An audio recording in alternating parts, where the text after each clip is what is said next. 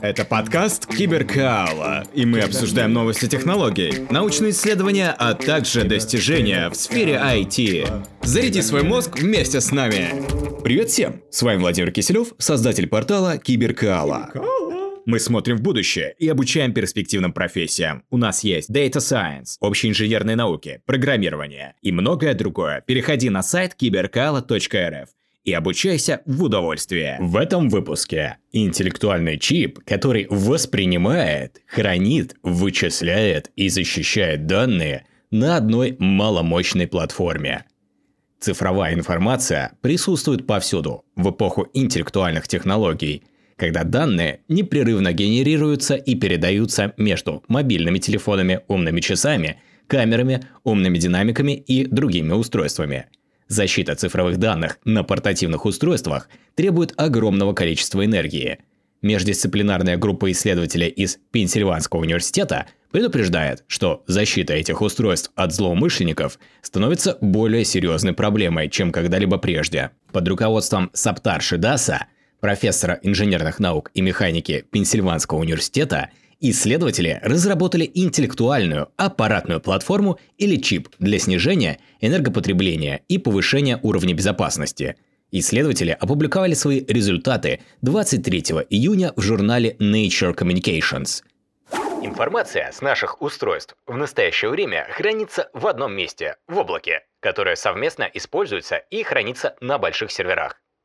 Стратегия безопасности, используемая для хранения этой информации – крайне неэффективны с точки зрения энергопотребления и уязвимы для утечки данных и взлома.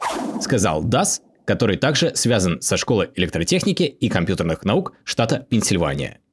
Облачное шифрование – это современный режим безопасности, который преобразует данные в код для предотвращения несанкционированного доступа.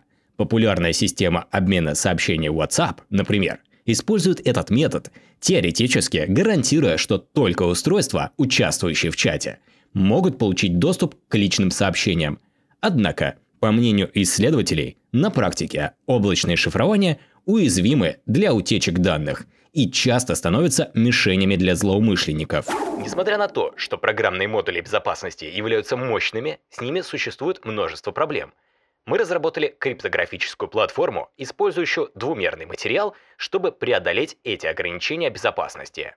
Сказал автор Ахил Дода, аспирант кафедры инженерных наук и механики Пенсильванского государственного университета. По словам исследователей, кремний, обычно используемый для изготовления транзисторов, используемых в мобильных телефонах, не подойдет для создания транзистора достаточно маленького, чтобы сэкономить на потреблении энергии – Вместо этого ученые обратились к 2D-материалам, в частности, к дисульфиду молибдена, толщина которого составляет менее 1 нанометра, для создания маломощного криптографического чипа.